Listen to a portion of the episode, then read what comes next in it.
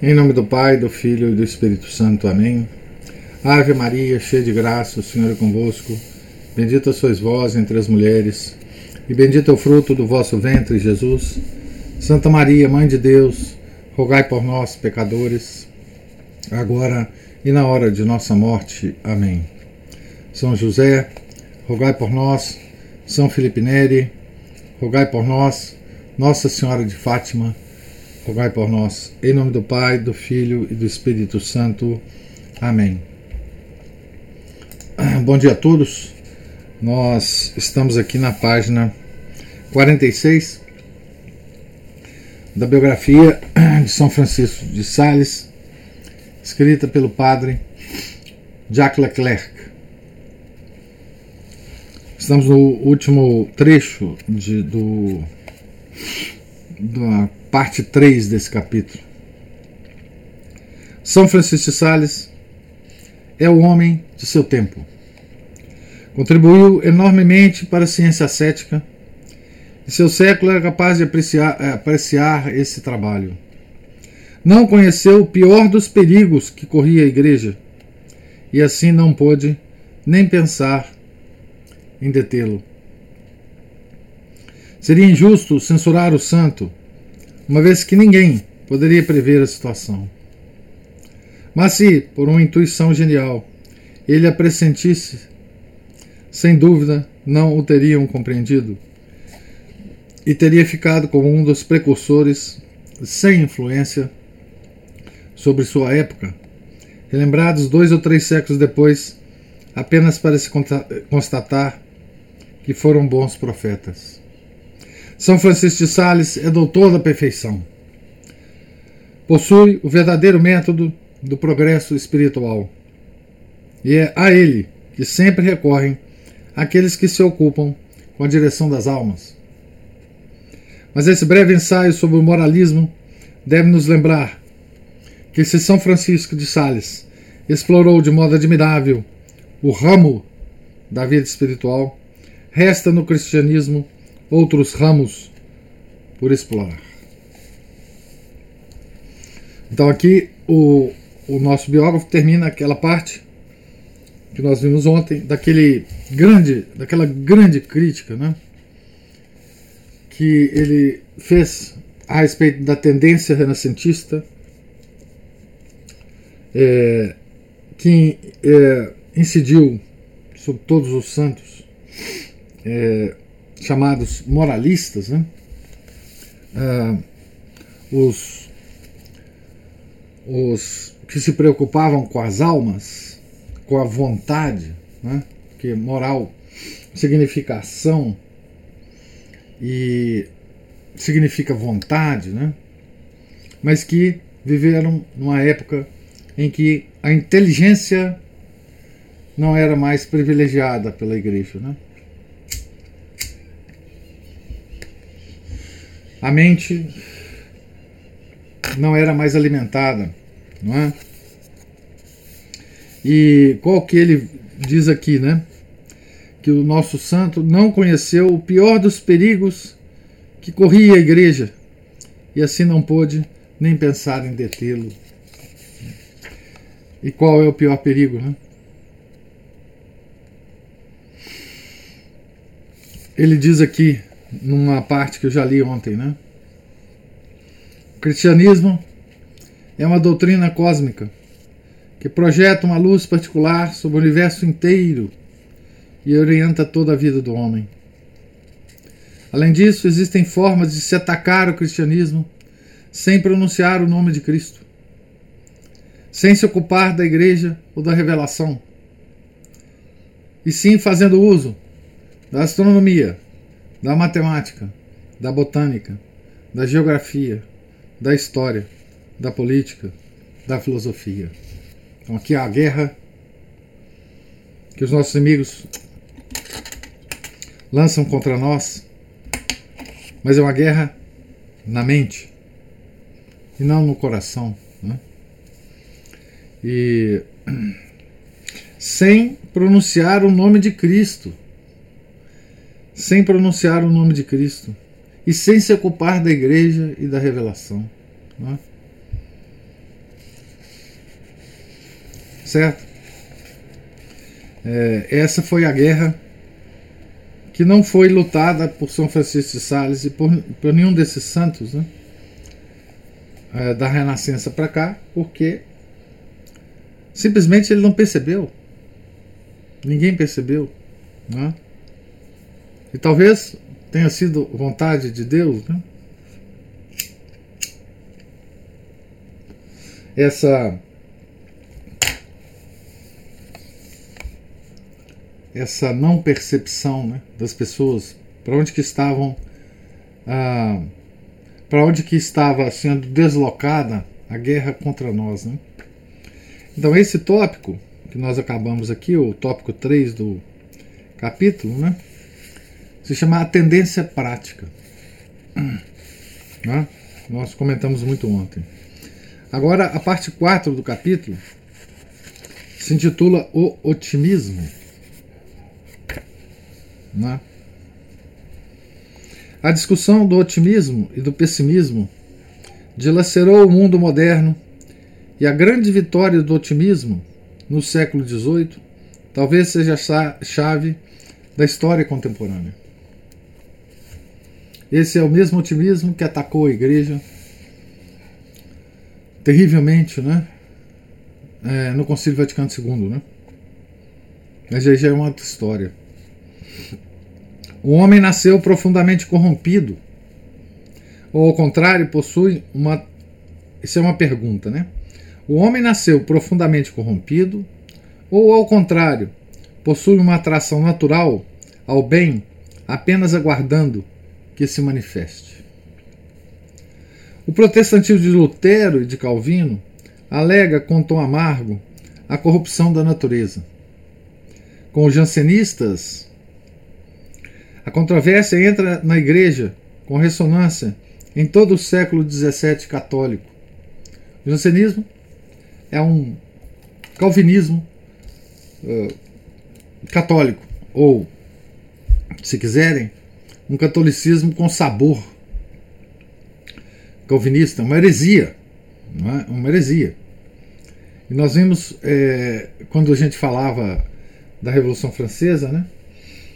é, como que o calvinismo preparou o terreno é, no século XVII uh, para a, a, preparação para a Revolução Francesa. Né? Poucas controvérsias doutrinais têm uma repercussão prática tão imediata, já que da educação de crianças à direção de almas perfeitas, é evidente que toda a conduta do homem oscila entre uma natureza viciada que a graça deve conter e uma natureza simplesmente debilitada que a graça deve somente fortalecer e elevar. Em oposição ao otimismo teológico dos, ah, desculpe, em, em oposição ao pessimismo teológico dos protestantes e jansenistas, o otimismo floresce no humanismo renascentista.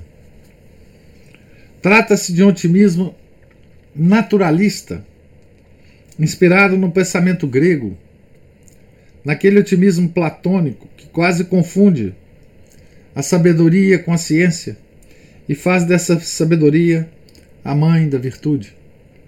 A teologia católica ocupa um posto intermédio.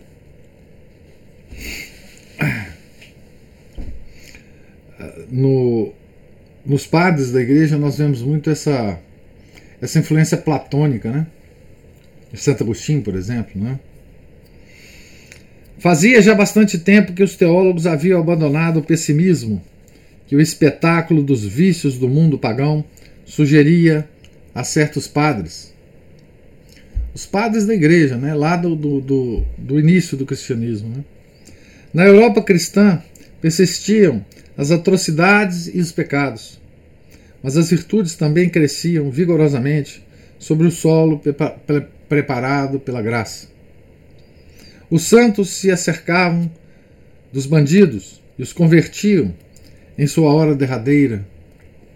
Além disso, as ordens monásticas foram capazes de estabelecer ambientes onde a natureza, penetrada pelo sobrenatural, parecia se endireitar ao menos nos aspectos principais do seu desenvolvimento. Grandes admiradores dos gregos, discípulos de Aristóteles, os escolásticos não tiveram nenhuma dificuldade em reconhecer na natureza humana uma tendência natural ao bem, uma inclinação clara ao amor divino, amor ainda maior que a pessoa tem a si mesma, tendência cuja queda original impede o pleno desenvolvimento, mas que, embora reprimida pelo pecado, não foi destruída e faz do homem um candidato à graça. Fala-se às vezes da espiritualidade sombria da Idade Média, mas é por puro desconhecimento. Encontramos na Suma de Santo Tomás explanações sobre a tendência natural do homem ao bem e ao amor divino, desconcertando mesmo os homens dos tempos bolchevistas. Aqui ele faz a citação de São Tomás, né? Suma, primeira parte, questão 60, artigo 5.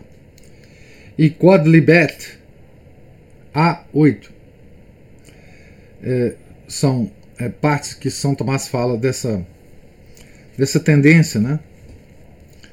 Não se pode imaginar maneira mais bondosa de se olhar a natureza que a de São Francisco de Assis.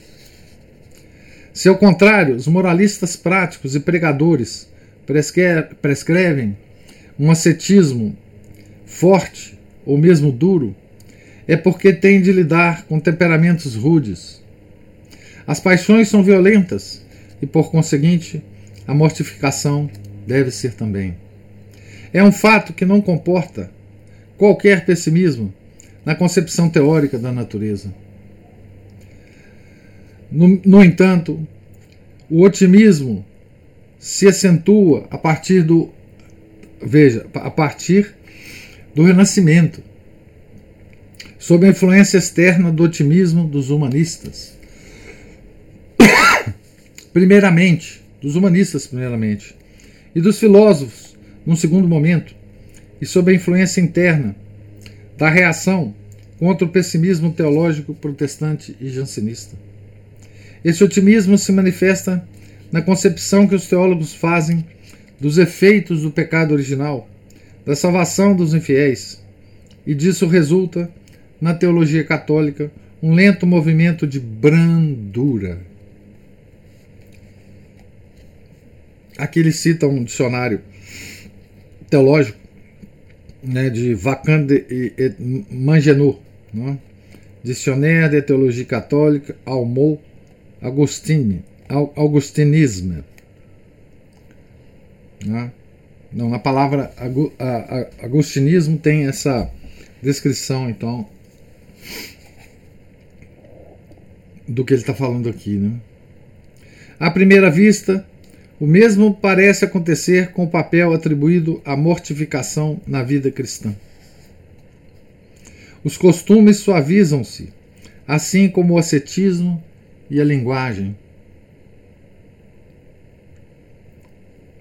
As novas ordens religiosas, jesuítas, ursulinas, visitandinas, filhas da caridade, irmãos da doutrina cristã, substituem a mortificação exterior pela interior. No entanto, essa primeira impressão pode ser enganosa. A reforma do Carmelo se situa entre a fundação da Companhia de Jesus e a da visitação. Então, a reforma do Carmelo feita por, pela nossa santa, próxima santa, né? É, que nós vamos ler aqui a Santa Teresa de Jesus ou Santa Teresa de Ávila, né? Então, a reforma do Carmelo se situa entre a fundação da Companhia de Jesus, que foi, foi fundada antes da reforma de Santa Teresa, nós vamos ver, inclusive, isso na biografia dela. E a da visitação, que foi a de São Francisco de Sales. Né? Os trapistas são do início do século XVII. E o século XIX viu nascer inúmeras congregações expiatórias que em austeridade não ficam atrás de nenhuma das antigas ordens. Além disso, para completar, convém não esquecer que essas antigas ordens persistem. No caso do, do, do tempo dele, né, no início do século XX. Né. Hoje eu não.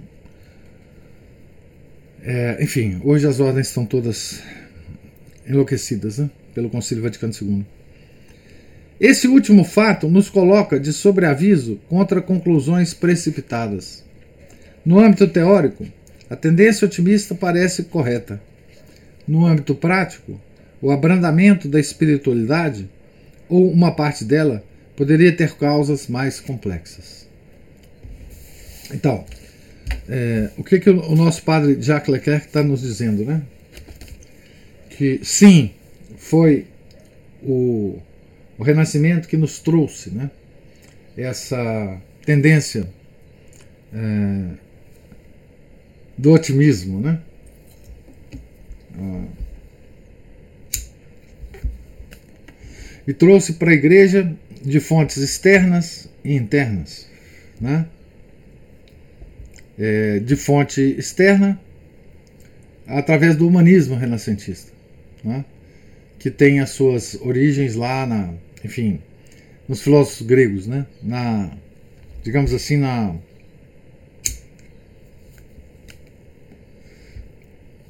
no resgate, vamos dizer assim, da Grécia, né? E no, no âmbito interno foi uma reação a Lutero, Calvino e, e também aos jansenistas, né? que eram homens é, é, hereges é, perigosíssimos para a igreja. Né? Então, essa foi a reação da parte externa da parte interna da igreja. Mas ele tempera isso, né? ele tempera isso, esse otimismo, dizendo que dentro da igreja também surgiram ordens de um rigor, de mortificação muito grande. Né? É, por um lado, a, a Renascença trouxe uma certa uma, um certo relaxamento na, nas ordens. Né? Nós vamos ver mais, mais, é, é, mais detalhadamente esse relaxamento quando nós formos ver a biografia de Santa Teresa de Ávila, né? E por que, que ela decidiu, é, digamos assim, é, é, reformar né, o, o Carmelo. Né? E, e, São João da Cruz também, o Carmelo é, masculino. Né? Então ele tempera isso dizendo que surgiram ordens a partir da, da Renascença que em nada, em nada devia, em termos de mortificação, de vida austera, né, às ordens antigas. Então é um, são duas tendências aí, né? Então, é, o que mostra a complexidade da, da, da questão, né?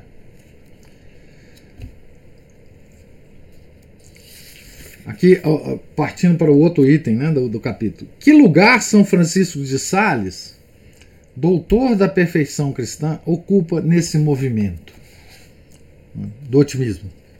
Né? Percorrendo as épocas cristãs, encontramos sobre a doutrina da mortificação a mais notável unidade nos autores mais diversos. Possuem a mesma doutrina São Bento e Cassiano, São Bernardo e São Francisco de Assis, Santo Tomás, Santa Catarina de Sena, o autor da imitação, Santo Inácio, Santa Teresa, São Vicente de Paulo. As aplicações podem e devem diferenciar conforme as almas, às quais os autores se dirigem, mas os princípios são idênticos. Mesmo as ordens mais austeras, mesmo os santos que se massacram de maneira mais dura, seguem sempre os mesmos princípios pelo justo meio do ascetismo subordinado ao cultivo da alma, da austeridade fundamentada e calculada por um propósito que a torna meio e não fim. Aliás, se essa austeridade né, se tornar um fim, isso é obra do demônio. Isso é obra do orgulho. Né? Se a pessoa fizer todas aquelas práticas austeras de mortificação, né, como um fim em si mesma, né? É, enfim, isso é, é muito comum, esse alerta né, dos grandes místicos. Né? É, é um meio e não um fim. Né? Ao mesmo tempo, até nos mais moderados vigora a afirmação irredutível da necessidade da mortificação. São Francisco de Sales se identifica inteiramente com a tradição. Nenhuma das mortificações tra tradicionais lhes são estranhas. Disciplinas, silício, jejum, vigília. Atribui a todas um lugar na vida e faz do espírito da mortificação um dos sustentáculos da devoção. Não haveria nele, contudo, nada de inovador? O que se deve pensar de sua tão notável brandura, que lhe é característica e que repercute em toda a sua doutrina espiritual? Periodicamente surgem discussões sobre a candura de São Francisco. É acusado, pelos que não o apreciam, de ter enlanguecido o rigoroso espírito de mortificação da tradição cristã. Por outro lado, seus admiradores não têm dificuldades em citar muitos de seus textos onde recomenda a mortificação nos mesmos termos que seus predecessores. Além disso, pode-se acrescentar o testemunho de seus penitentes, como Santa Joana de Chantal, por exemplo, que declara ser ele o mais mortificado dos diretores. Convém distinguir, distinguir entre a essência e a forma. Na forma, a doçura de São Francisco de Sales e seu estilo floreado podem lhe dar por vezes uma aparência como que apagada. Na essência, ninguém está mais convencido que, deve, que se deve morrer para viver com Cristo, e ninguém mais explicitamente o repete. Há, entretanto, uma nota particular, expressa muito significativamente no capítulo da introdução à vida devota, consagrado aos exercícios da mortificação exterior. Penso que, ao escrever nos dias atuais um capítulo sobre a mortificação dos sentidos, começaríamos por afirmar sua necessidade.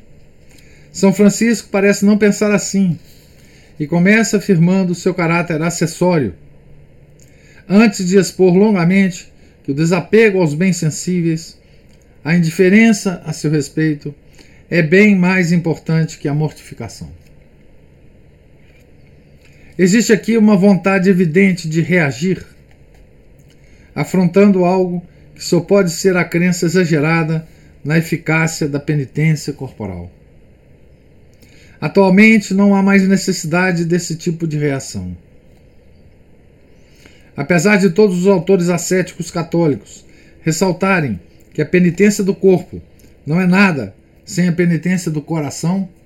Penitência do coração significa penitência da vontade, né? Ensinamento já presente nos profetas do Antigo Testamento. Apesar de todos limitarem a penitência a seu papel educador, guia do corpo para submetê-lo à alma, acredito que São Francisco, no entanto, possa ser considerado como um especial promotor dessa doutrina que é explicado pelo público ao que se dirigia. A introdução à vida devota é escrito especialmente a gente do mundo, aos leigos, como se costuma dizer.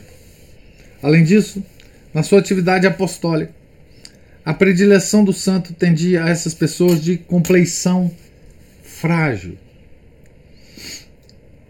incapazes de suportar as duras macerações das antigas ordens, desejosas, contudo, de verdadeira santidade, e para elas fundou a sua ordem da visitação, nós vamos ver depois ainda aqui nessa biografia, né?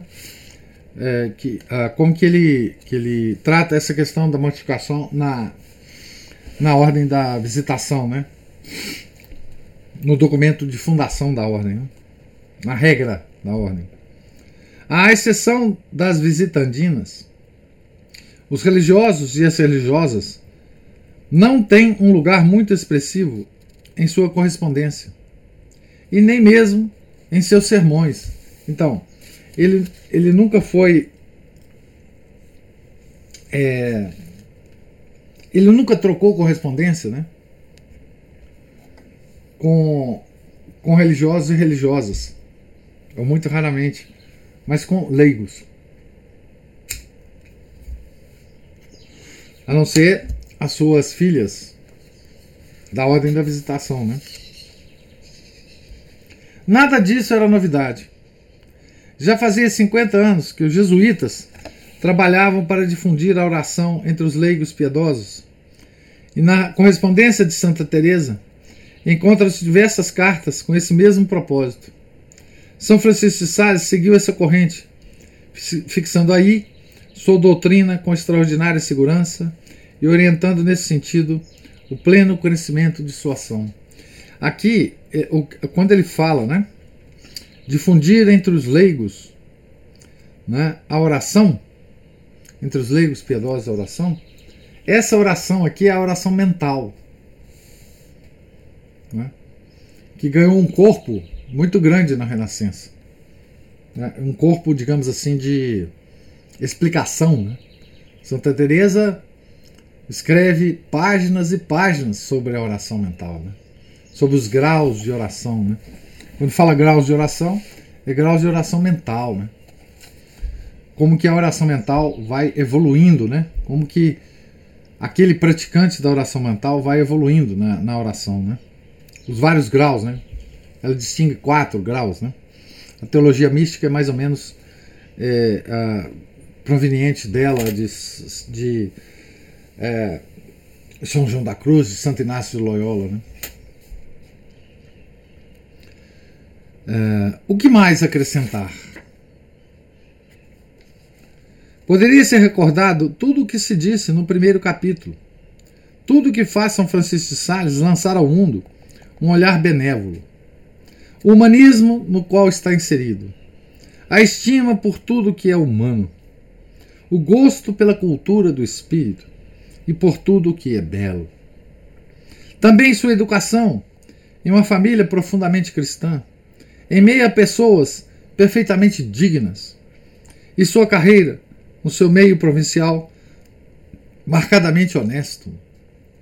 Existem ambientes tranquilos onde o homem parece naturalmente bom e onde a urgência imperiosa da luta não se manifesta.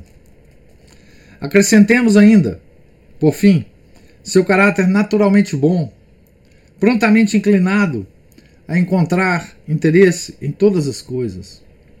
O conjunto contribui para formar uma personalidade eminentemente benévola. Mas o espírito benevolente. Essa é uma pergunta. Mas o espírito benevolente identifica-se identifica com o otimismo? A esse otimismo né, da, da Renascença? E a resposta do nosso autor, né? Não se identifica, mas se aproxima. Uma alma benevolente enxergará o bem das coisas antes de ver o mal. Um espírito repleto de bondade transmitirá coragem aos infelizes que permanecem lutando. Encorajador, alentador, São Francisco de Sales o é mais que ninguém. Impossível ler uma página sua sem tirar daí o gosto do bem e do bom Deus. Mas é esse o otimismo? Há um otimismo católico que raramente se discute, mesmo comportando diversos matizes, e que é o otimismo após a graça, ou otimismo pós-batismal. Esse otimismo consiste em uma enorme confiança naquilo que o homem pode fazer quando está batizado e vive nele a graça. Esse otimismo é o fundamento da revelação, que nos ensina o caminho da salvação e se apoia no amor divino. Adapta-se adapta também a todas as opiniões teológicas ortodoxas sobre a natureza do homem e os efeitos do pecado original. Será que existe em São Francisco de Sales ainda outro otimismo teórico, podendo-se descobrir uma doutrina específica sobre a natureza sem a graça? Penso que não. São Francisco escreveu exclusivamente para e sobre almas em estado de graça. A questão de maior ou menor decadência da natureza não era contemplada como objeto imediato de seus estudos, e sabemos quão pouco o atraía a pura especulação. Quando aborda a questão do pecado original, reproduz a doutrina comum de outros pregadores e autores espirituais acerca da impotência do homem para a aquisição da virtude sem a ajuda divina. Uma vez mais, encontra-se na linha da tradição católica. Pelo pecado original, o homem perdeu sua primitiva perfeição, sem que sua natureza fosse, no entanto, radicalmente corrompida. São Francisco de Sales conserva-se à distância do naturalismo otimista dos filósofos gregos ou dos humanistas paganizados, assim como do teologismo pessimista dos protestantes e jansenistas. Aqui a palavra chave disso aqui né, é. Deixa eu ver se eu acho ela aqui. É, sem que a natureza fosse radicalmente corrompida. Então, quem, acredita, quem acreditava, né, ou quem acredita até hoje, que o pecado original corrompeu radicalmente a natureza, são os protestantes e os jansenistas. Ah, hoje o protestantismo também está numa confusão miserável. Né? Estou dizendo originalmente. Né? É, a igreja nunca aceitou que a, a corrupção da natureza pelo pecado original fosse radical.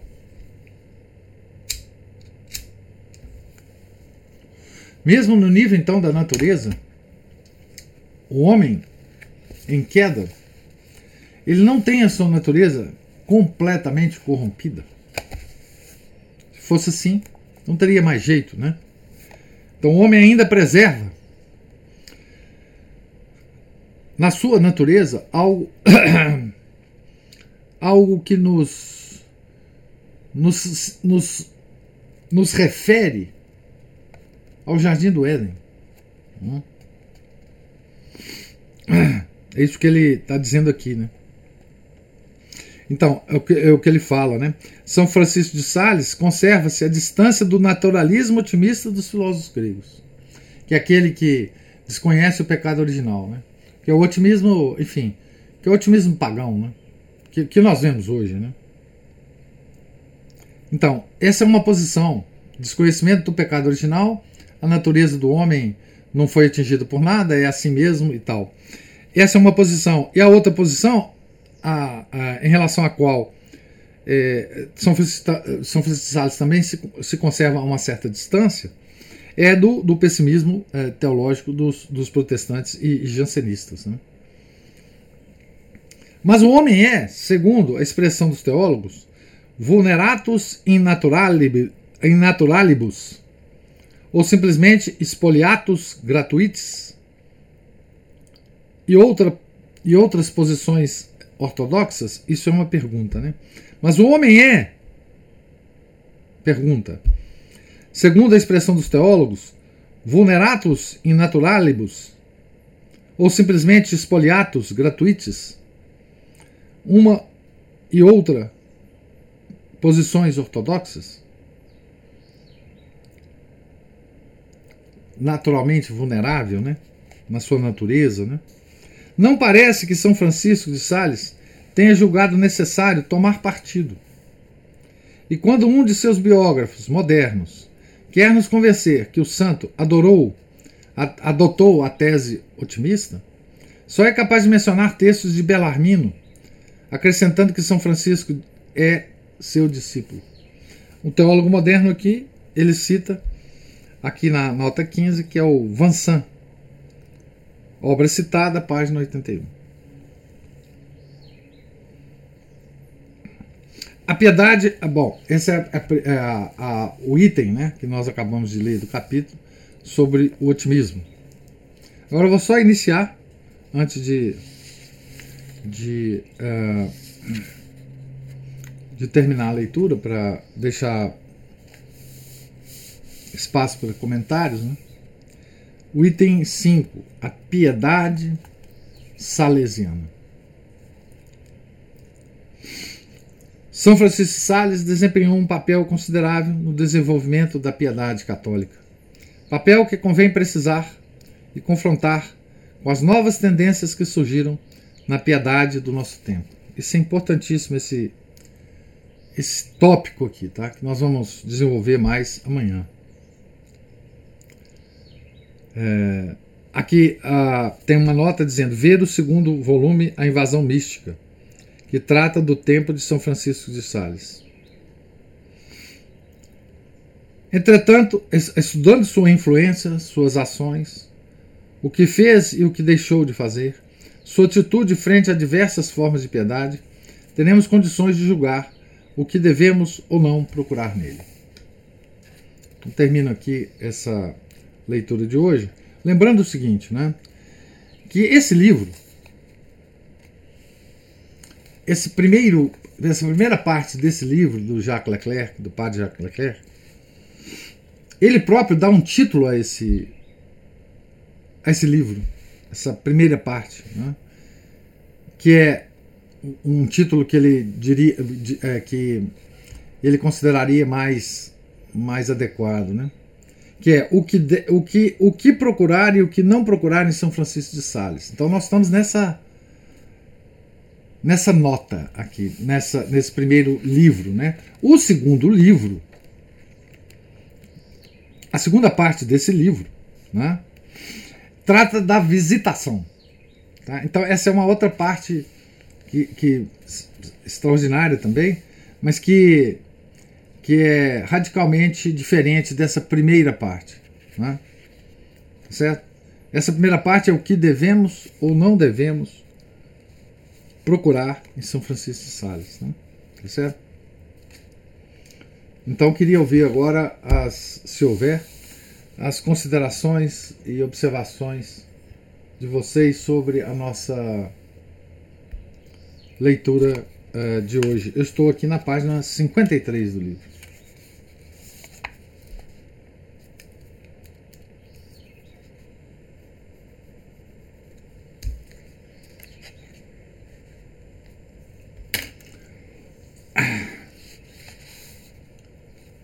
Ana Paula ou Márcio levantou a mão.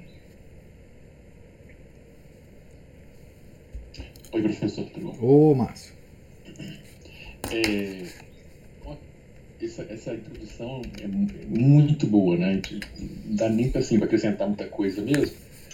É, o, esse, a obra, pelo menos assim, do, do Tratado Amor de Deus, eu só fui uma folheada, muito tempo quando eu comprei filoteia é simplesmente excelente, muito suave, é bem esse espírito dele, nessa suavidade, né? E ele usa, é, segundo aí o autor, né, esse, esse otimismo, ele praticamente vamos dizer assim que ele ordena ou reordena aquilo que ele deveria né, ser, não, talvez a gente nem desse exatamente o nome de otimismo a isso, né? Mas esse, ele consegue usar isso uma forma é muito boa para conduzir as almas, né? E a gente e, e a impressão que dá em certas colocações dele no, no, na própria filoteia, né? Como se ele estivesse conduzindo assim como ele pegou assim, essas senhoras e criou a, a ordem né, da, da visitação, seria assim, vamos dizer assim, próprio para uma, uma senhora, uma senhorita devota, mas que claro que serve para muitos de nós. Quer dizer, muitos de nós, não, praticamente todos nós, para poder caminhar nessa vida espiritual de maneira bem suave, bem branda e, e aprofundando aos poucos, né? É, ao invés de muitos que resolvem, de repente, dar uma dinheiro na coreta egípcio aí e acaba é, a coisa dando para trás né? E como a gente passa, assim como tem a, a teve a Renascença, depois teve o, a Era Barroca, que deu uma, um, um, paraquedas nessa, nessa queda, depois veio o liberalismo, depois veio depois o modernismo, e cada vez aprofundando mais essa, esse paganismo, ele, ele é um, um, um escrito, assim, a, o, a Filoteia é um escrito bem atual para todos nós, mas sempre como Aí quando a gente termina de ler um livro daquele, a gente vê esse livro aqui tem que ser um livro de cabeceira, a Filateia. É. E meditando, e lendo aos poucos, e repetindo aquilo durante muito tempo. Uhum. Né? Porque ou é isso, ou então nós vamos ter que adotar aquele otimismo, entre aspas, né? dos, dos é, ideólogos, né? do mundo melhor é possível, que um homem nasce bom, mas se corrompe com a sociedade, mas só não falam quem corrompe a sociedade essas coisas assim. É, veio desse otimismo grego, né?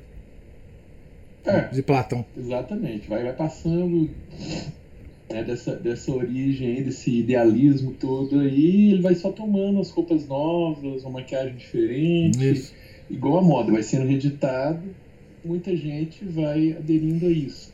Então, ao invés de. E, e provavelmente até mesmo a filoteia ela, ela seria uma ótima introdução para as pessoas até mais jovens, ao invés de elas serem é, instruídas nas ideologias, passarem né, a adotar uns livros desses. O problema, muitas vezes, é que às vezes a gente acha que os jovens são incapazes. Falando de jovem, não meninos de 20 e poucos anos, mas mais novos ainda, 12, 13. É, justamente uma, uma idade que eles entram é, numa fase meio perigosa justamente para poder é, colocar isso como opção diante das, das, tentações das ideologias, né? que eles começam mais ou menos nessa idade e questão de poucos anos, igual o professor tinha falado outra vez, né? na adolescência já se encontram perdidos, né? Aí, caso você queira estender um pouquinho mais isso, muito obrigado. certamente. É, obrigado você. É, não São Francisco Salles é um autor, digamos assim, principalmente a Filoteia, né? É um autor moderno, né? Porque assim, a, o mundo desde então é, decaiu muito e eu costumo dizer que nós estamos fazendo uma experiência hoje é, se o abismo tem fundo, né? porque nós estamos caindo, caindo, caindo, e não encontramos ainda o fundo, não sei se vamos encontrar. E Filoteia, ele é, digamos assim, uma introdução a. Mesmo, isso é, é o título, né? Uma introdução à vida devota, é, que, que fala muito a, a, ao, ao nosso tempo hoje. Quer dizer, é, fala muito ao jovem é, que, ou a todo mundo, que se aproxima da Igreja Católica e quer viver uma vida devota. Ele é muito, é, digamos assim, contemporâneo, no sentido de que ele ele não foca, ele não ele não enfatiza aquelas coisas que nós sentimos uma grande reação contra, né? que é aquelas mortificações incríveis, né? É, aquela vida é, quase que monástica, né? É, o São Francisco está falando ali da posição dele, né? É, há uma alma que quer ter uma vida devota tranquila, que quer ter uma vida devota no mundo, né? que quer conselhos, que está ávida por conselhos para se viver no mundo, nessa confusão do mundo. Por isso, inclusive, que esse livrinho faz tanto sucesso. Tanto sucesso. Né? Ele é, é. Ele tem uma personalidade, esse livro, muito diferente de outro, que também é um livro de cabeceira nosso. Né?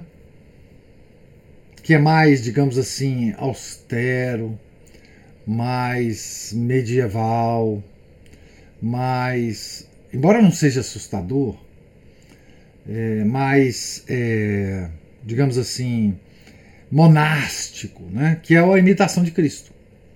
Né? Ambos são livros de cabeceira, ambos são livros de um sucesso extraordinário, um número de edições, etc, etc. Dizem que a, a imitação de Cristo perde apenas em número de edições para a Bíblia. Né? Então, é, mas é caracteristicamente diferente os dois livros. Né? o, a, a, imitação de Cristo você sente mais o sabor medieval. Né? Um, um, sabor de recolhimento monástico, né? de uma vida mais austera. É um passo diferente, é um, é um matiz diferente. Né? Já Filoteia, eu acho que ele se adapta muito mais ao tempo que nós vivemos hoje, né?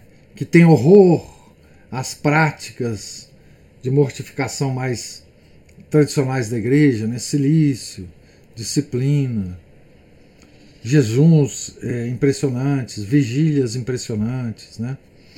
É, que a gente vai encontrar em muita vida de santo aí, né? Que, inclusive renascentista, tipo Santa Teresa é, de Jesus, a São, Francisco, é, São João da Cruz, é, e São Francisco de Sales, é, é, eu considero que é um santo que fala, cuja linguagem fala muito mais ao nosso tempo é, do que talvez esses outros, né?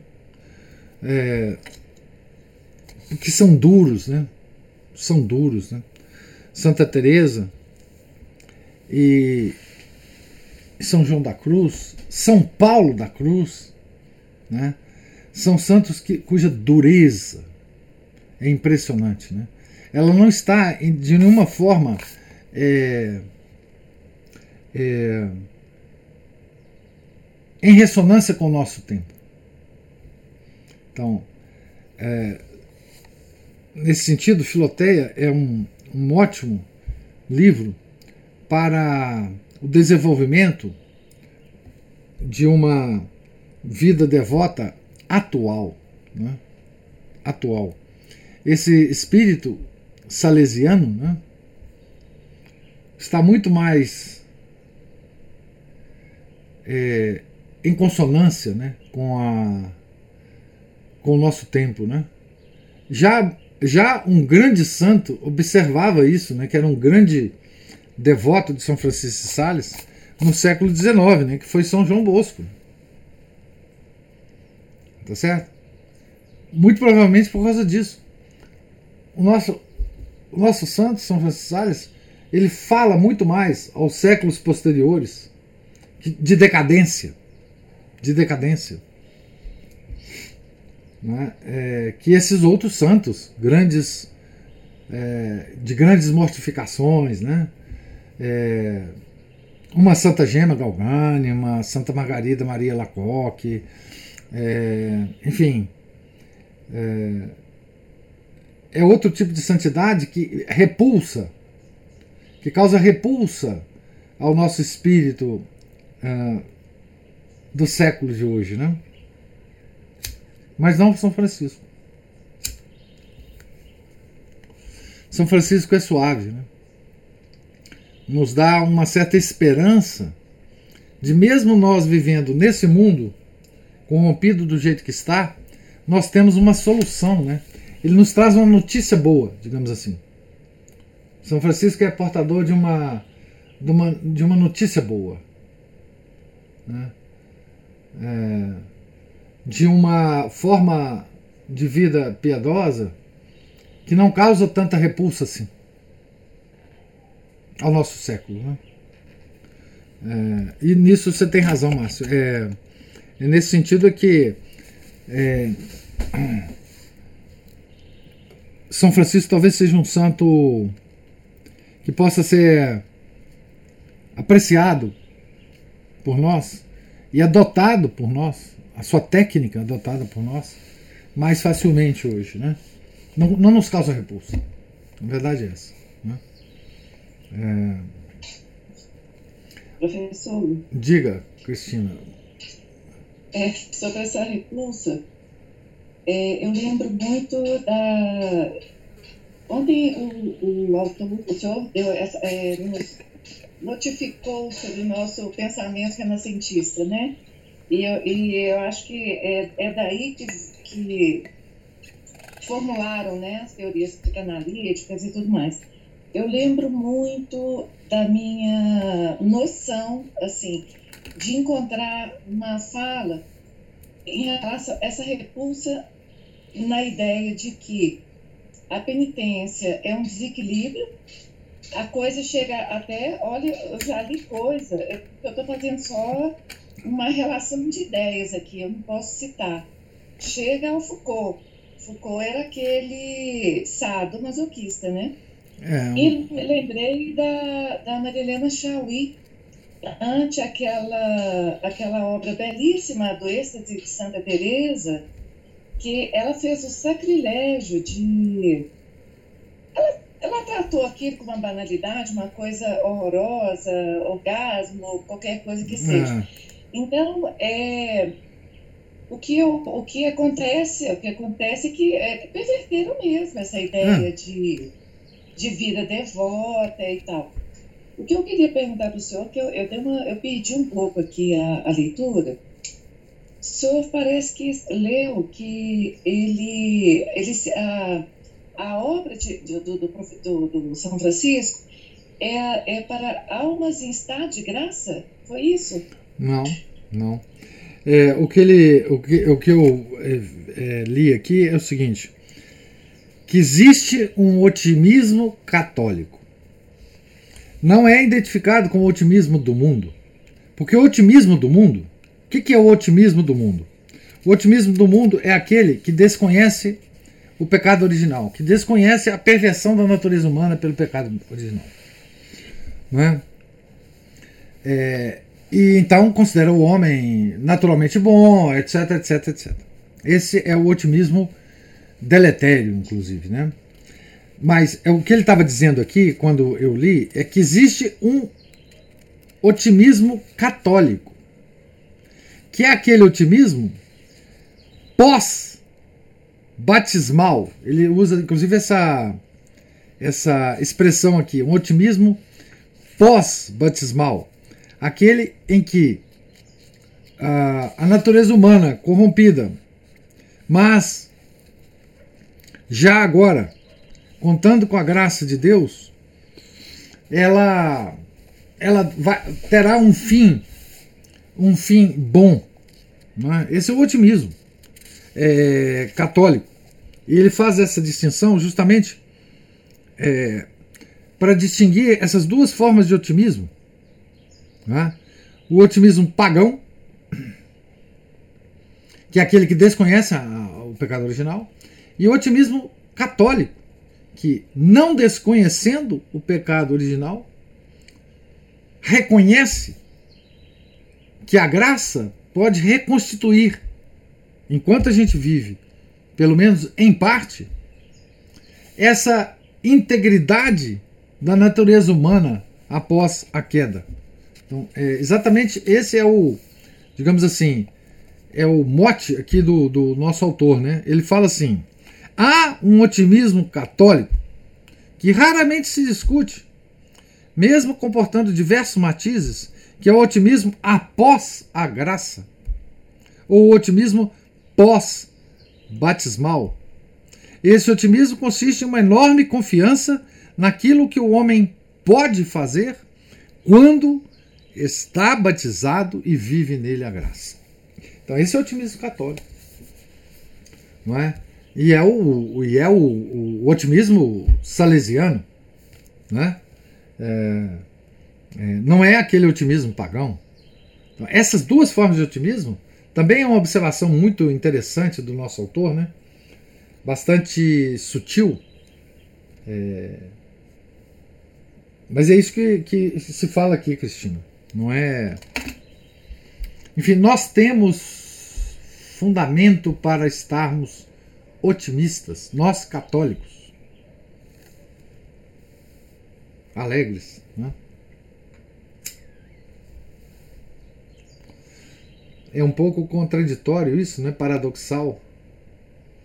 Que ao mesmo tempo que nós sabemos da nossa natureza corrompida, que nós sabemos que com essa natureza corrompida nada podemos, ainda assim estamos alegres, imbuídos de um otimismo pós-batismal, porque a gente sabe que a graça pode curar essa ferida do pecado original. Né? Isso está na base da nossa religião, né? É, na base do, do do otimismo católico, é? da alegria católica. Né? Nós sabemos que pecamos cotidianamente, mas nós sabemos que nós temos a cura para esse pecado, que é a reconstituição da graça através do sacramento da confissão. É? Agora, você, mencionou aí essa essa tendência do, do é, é, curioso porque você, você consegue, Cristina, coisas incríveis. Porque você consegue misturar na nossa leitura de São Francisco é, é, Foucault e Marilene Chauí. Isso é, é, sensacional. Eu te dou os parabéns, porque assim é difícil. Mas veja, essa deturpação de Santa Teresa já já continuou, já começou no início, no início, lá na, enquanto ela estava viva. Nós vamos ver isso, essa deturpação das visões dela. Essa, esse caráter sexual, sensual. Eles colocam isso tudo para o senhor ter uma noção mínima da qualidade das minhas leituras é, na adolescência. É, é, eu, eu tive em mãos é, isso muito novo, o relatório é aquele relatório Height. Ah, tá aqui. É, eu, eu, tenho ele, inclusive eu guardo ele, é, Cristina, para lembrar o que, o que eu fui. Diz o Renato que é da sessão de proibidos aqui de casa. Isso, é. é também está na sessão. Eu nem sei onde ele está, mas eu tenho ele aqui. Mas aqui, essa literatura é Em Busca do Homem Sensível, da Dais Nin, é, é, se me deixam falar da Mitila é, Tchumwara, não sei se o senhor chegou a Não, essa não, essa não. Por quê? Veias abertas da América Latina. Ah, sim. Bobagem. Não, é Era isso. bobagem a minha Claro, é, claro, claro, claro, é. a gente lê essas bobagens. É. Mas realmente chegava em casa muito através da minha irmã. O muro, de Sartre, aquelas coisas todas. Agora, eu vou dizer para o senhor uma coisa que eu não sei explicar. Mas isso tudo foi um antídoto para mim, porque eu conseguia ver a loucura desse curso. Eu conseguia. Quando? Porque você tem um limite. Quando você você é, você está fazendo sua, sua, sua, sua, vida, digamos, de ideias, né? É nova, está fazendo sua vida de ideias, aquele substrato de formação de sanidade e ontem eu achei, eu ouvi a aula atrasada, eu achei sensacional aquela aula de ontem mesmo. Você tem um limite de crença que a gente não, não explica, não consegue explicar, não consegue apontar erros, né? Mas quando eu li aquela coisa toda, eu falava assim, gente, mas isso é tão contra o que diz a igreja, isso é tão contra o que diz a Bíblia, isso é tão contra... Você fala, olha, tem alguma coisa errada aí. E realmente tem. Agora, que, esse, que essa perversão da vida mística chegou num nível impossível, chegou, sabe? E ontem, professor, só aquela aula de ontem foi espetacular, sensacional. Eu não, não, né, não quero voltar muito, mas eu fiquei com essa, essa busca dentro de mim de sanidade medieval, porque o começo Isso. da aula é, é, as primeiras partes da leitura, é, isso fica muito claro, né? Quando a gente fala da Idade Média e as pessoas acham que, ou, né, os grandes críticos, a gente vive sendo criticado, tradicionalistas sendo criticado, debochado e tudo mais, acha que você quer voltar à prática do martelo. Não, não é isso. O que a gente busca é uma vida em que é, a revelação seja o centro da nossa vida. Isso. Mas a gente nem sabe fazer isso. Não. Eu falei com o senhor, não sabia nem lidar com a filoteia. Não. Mas é isso, pessoal. Já falei demais. É. Isso mesmo. Bri- bri- Obrigado, Cristina. Mas a Ana Paula, o Márcio levantou a mão aí.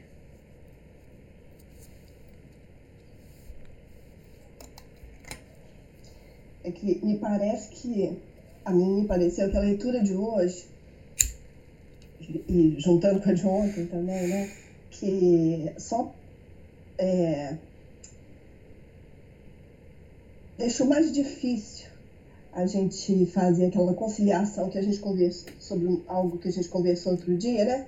Que é aparentemente, entre duas coisas tão aparentemente contraditórias, que é você as, a gente ser um ser tão pequeno, né, miserável diante de Deus, e ao mesmo tempo é, ser filhos de Deus, né, não perder isso, foi o que o senhor, o senhor disse. Né? Isso. É, e eu fico pensando que a gente às vezes não para para pensar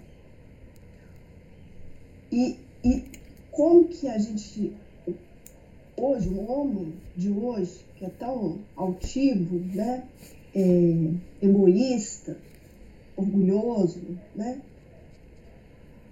ele, ele não percebe isso, não, não percebe o, o, o quanto que, por exemplo, é, é, ele precisa de tanto livro de, de autoajuda para aumentar sua autoestima. É. Exatamente. Como que dentro de uma pessoa, uma pessoa que, já que ela é tão boa, que ela, né, o orgulho, que ela é tão, eu mereço tal coisa, eu, eu mereço ser tratado de tal maneira pelo mundo, esse, esse discurso é um discurso que é, é contraditório mesmo com o fato de que ele precisa de tanta, né, de tanta alta ajuda, tanta, tanto livro lá para tanta É. autoestima, É. melhorar Tanta psicanálise, tanta psicanálise. autoestima.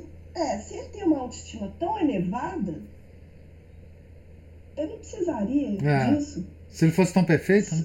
É, Sim. e a E- gente não percebe isso, né, professor? Pois então, a- eu acho, Ana Paula, que a chave entre o ser verme e ao mesmo tempo ter a altitude de filhos de Deus é exatamente a consideração católica de que a nossa natureza foi, foi impactada terrivelmente pelo pecado original. Então, nós, pelo pecado original, a única capacidade que nós temos é pecar. Então, nesse sentido, nós somos cinza, nós somos vermes. Mas aonde que está a outra parte disso? A outra parte disso está no nosso Redentor, está na nossa redenção que aconteceu e que através dela nós nos tornamos filhos de Deus. Foi a expressão que você usou. Esse verme, cuja natureza está ferida, esse verme que é o ápice da criação, que foi criado para comandar a natureza, ele foi ferido. Mas ele também foi resgatado. Essa é a grande base do otimismo católico. Ele foi resgatado. Essa ferida dentro dele tem cura. E através dessa cura, nós nos aproximamos, não totalmente na nossa vida aqui na Terra, mas nós nos aproximamos muito daquele ser perfeito que foi criado por Deus é, nas pessoas de Adão e Eva. Porque nosso Senhor veio nos resgatar pela graça, ou veio nos curar pela graça dessa de, desse grande de, dessa grande ferida que foi o pecado original, né? Então, a chave do entendimento desse verme de um lado e dessa ápice da criação, senhor da gleba de, do rei, né? é exatamente isso. É a redenção, é a cruz, né? Hoje, hoje nós comemoramos, né? A exaltação da Santa Cruz. Então, é, esse é o centro do nosso otimismo.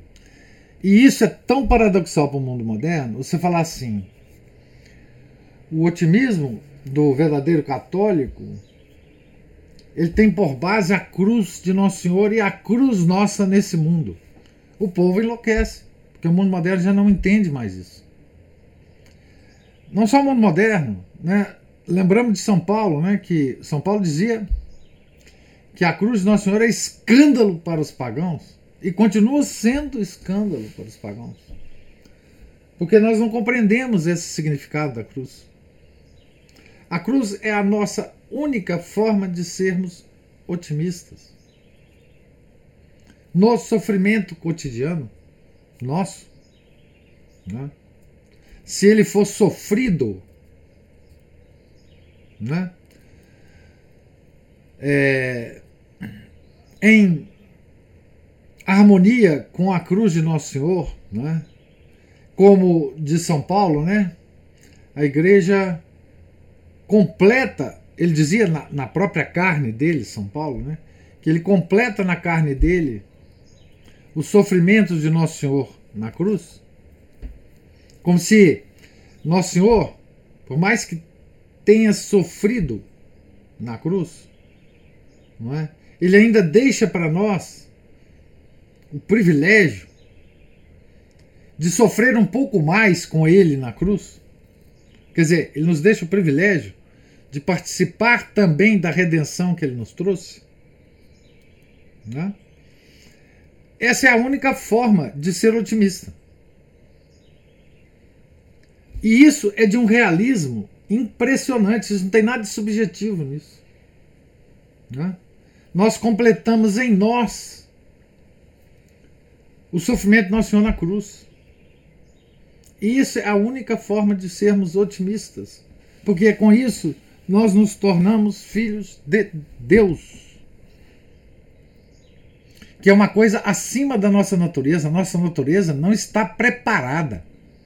Que esse é o erro da nova teologia, né? da novela teologia. A nossa natureza não está proporcionada a sermos filhos de Deus. Mas a graça nos faz isso. Né? Então, é, esse é o problema do mundo moderno, que o mundo moderno não entende isso. Aliás, não só o mundo moderno, acho que a maioria dos católicos é, não entende a, essa, esse privilégio que nós temos. Né? Cristina abriu o microfone aí. É, é, é muito interessante a Ana Paula falar em autoajuda, porque mais um ataque, né? Não bastasse o ataque à, à penitência, né? E ao êxtase, a, a proximidade da beleza, do êxtase, que é você tá, tá, se sentir próximo de Deus, mas esse ataque ao sofrimento, porque hoje nós não podemos sofrer, e a autoajuda faz isso, não é? Os nossos sofrimentos, é, nossos não, o sofrimento moderno, ele é, ele é, eu creio, assim, em geral, apenas materialista as pessoas sofrem porque não têm as coisas, né? E o que, é que elas fazem com o sentimento, é, com o sofrimento real? Eu acho que é, é, assim, o, o, mundo moderno chegou num ponto que ele não sofre pelas coisas devidas. É. Olha, professor, a perversão foi muito grande, viu? Uhum. Ontem, quando o, o, o autor fala da astronomia, isso se desdobrou em camadas muito profundas. Né? Quando ele fala da astronomia, cosmovisão, ele, ele fala do mundo das ideias, vamos dizer assim, da explicação da racionalidade das coisas externas. Isso. Mas internamente, num nível muito profundo, isso também está acontecendo. E é muito interessante. A Ana Paula trouxe esse aspecto aí da, da autoajuda. Autoajuda é, olha, se você está sofrendo, você não é normal. Então para com isso. É, isso. Muito bem. A psicanálise também é a mesma coisa. É, é, o mundo hoje, é, ele aborrece. A psicanálise é a mãe disso. É. É, a psicanálise é a mãe. Eu só penso bem. Assim, é, eu, eu trouxe aqui uma, uma né, essa literatura, é, como diz, livro proibido, porque isso estava, é, isso sempre, é, é, é, eu acho que é desde o Renascimento, toda essas, essa composição literária é, de estudo, de, esses filósofos de quinta categoria, né, professor? Porque eu falo que acho que Voltaire, Descartes, o próprio Kant, eles inauguram a, a, o quinto escalão da filosofia, é. terceiro, quarto, quinto escalão da filosofia. Mas, na verdade, essas pessoas comandam a modernidade. Comandam. Comandam em tudo. Comandam. Em tudo. É. Outro dia, ah, não vou nem ficar falando, professor, porque eu fico fazendo essas analogias assim e sem explicar muito, porque são coisas que eu ouvi aqui e ali, sabe? É isso. Muito bom. É isso mesmo. É... Nós perdemos a noção da nossa. do fundamento da nossa religião, né? É... É... enfim, Uh, e hoje nós não conseguimos é, tratar com os problemas do mundo moderno porque nós não conhecemos a nossa religião. Eu volto a afirmar aqui, né, é, uma frase que o Chesterton dizia: a Igreja Católica, sendo uma religião cósmica, ela tem solução para todos os problemas passados, presentes e futuros nós não precisamos procurar em lugar nenhum a solução desses problemas, de qualquer problema do homem. Então, isso nós esquecemos. Nós hoje procuramos solução de nossos problemas em outros lugares, mas não na nossa própria religião. Nossa religião é integral, cósmica, universal. Tá certo? É, a Ana Paula ou o Márcio levantou a mão aí. É que você falou a palavra realidade, e eu fiquei pensando que é, tudo hoje é, colabora para nos tirar da é, realidade, é, né? Subjetivo. Nos distrair da realidade. É. Então, é, a televisão, os, os, os divertimentos, os. Né? É lógico, é, é, é porque a gente eu não estou falando aqui que a gente não tem que se divertir, que não, eu estou falando que a gente tem que. O, o antídoto era pôr pé na realidade mesmo. Né? Tanto o Márcio falando aqui de. É, não pode ficar triste, né? Então toma logo, toma aqui um remédio, você não pode ficar assim. Né? É. Deixa, vamos tirar você disso. Então, é porque é tirar a gente da realidade. O senhor fala muito da confusão, né? Confusão. Em, em que nós estamos inseridos. É. Então, é, é, o que a gente precisa, talvez, o antídoto fosse, né? Mesmo a gente é, encarar a nossa realidade. É. Né? Aquela que Deus quer que a gente viva. Isso. É, simplesmente isso, né? Mas tudo colabora contra. Contra. Então a gente vê que é, é, é tudo muito de aparências mesmo, né? É uma aparência de altivez, uma, uma aparência de bem-estar, tudo uma aparência. Se você, se você arrancar aquela casquinha ali, a pessoa desmorona. E voltando para a nossa religião, Ana, é aparência de piedade, aparência de humildade, aparência de. Né? Não tem nada a ver com a realidade. Eu fico, fico vendo lá no, no, meu, no meu trabalho, né, onde eu trabalhava, as pessoas, eu fico tendo notícias de pessoas que precisam fazer um curso para aposentar. Isso, tem isso Para agora. aguentar a aposentadoria. É, tem isso agora. Né? O que, que ela vai fazer? E agora? O É. que você vai fazer? É, Entendeu? Depois disso. Porque é, é, a pessoa se identifica tanto com aquela aparência ali. Ah, o que que. Ah, quem é você? Ah, eu sou a dentista. É. Sou... a profissão. É, eu sou- Eu sou a profissão. E aí, a gente já conversou disso aqui também, É, né? é. Que a pessoa. Então, assim, são só as aparências. Isso. A gente tem que estar mais atento para isso, né? É. é. Olhar o que está debaixo da aparência, que é a nossa realidade. né? É, é, muito bem observado, muito bem observado. É isso mesmo. Nós vivemos um mundo subjetivo. Vocês- Diga, Cristina.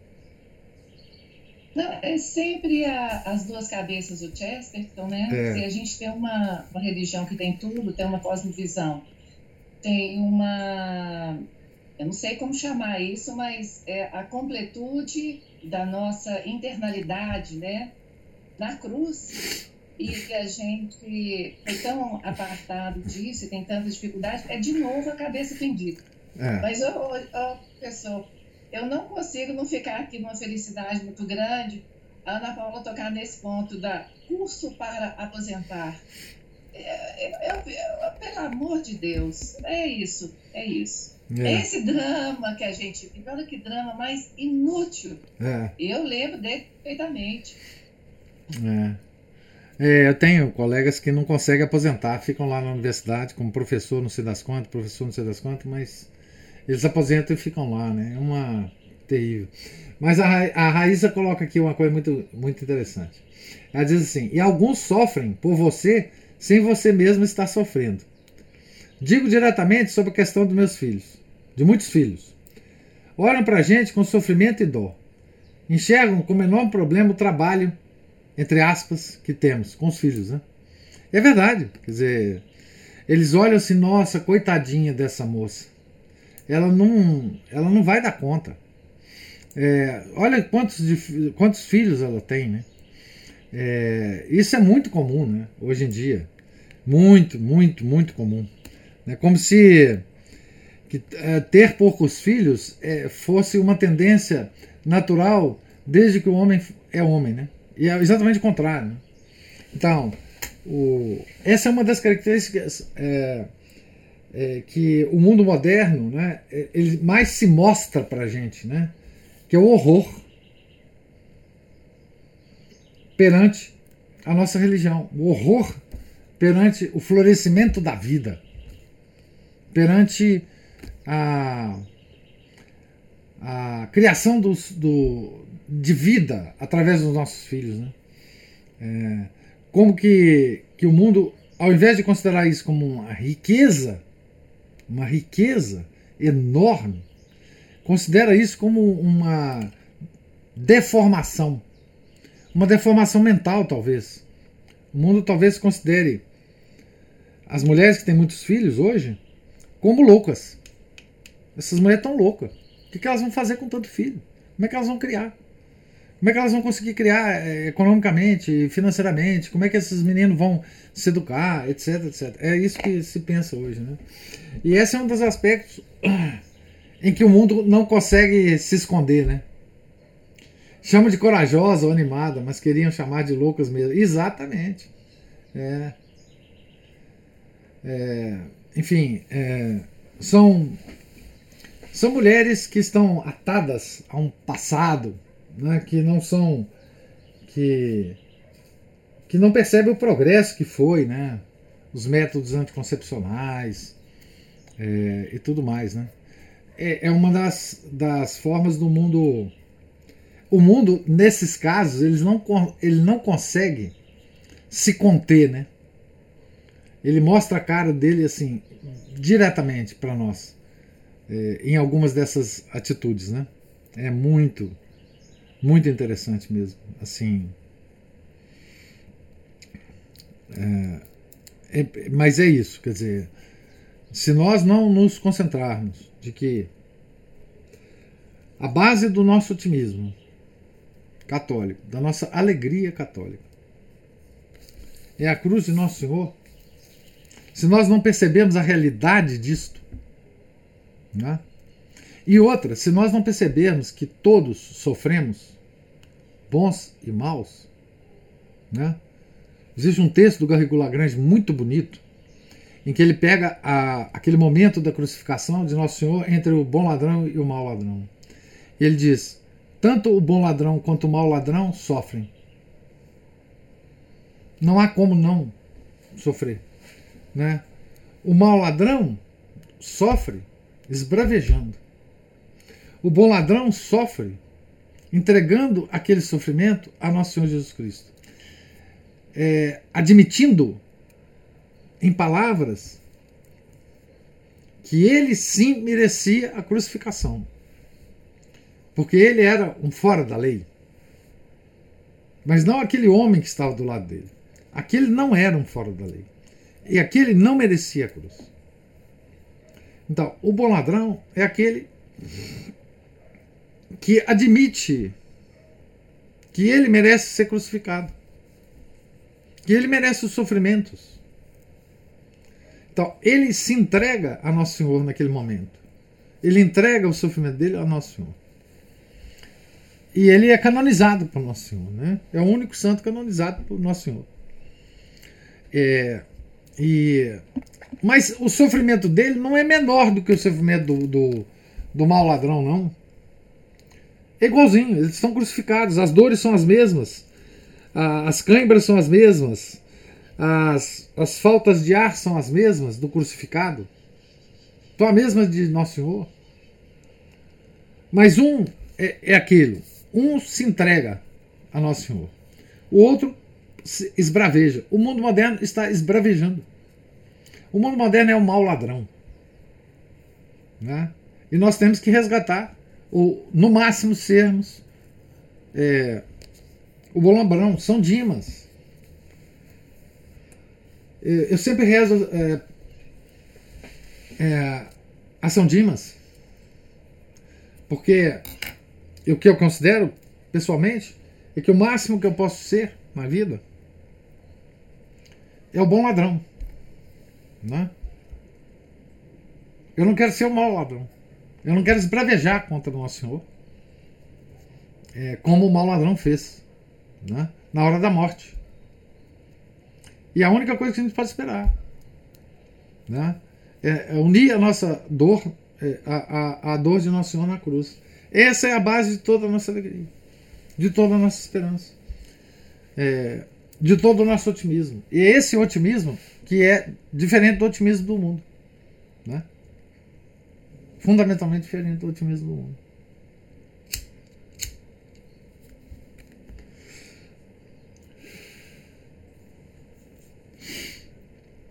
Então, mais alguma observação?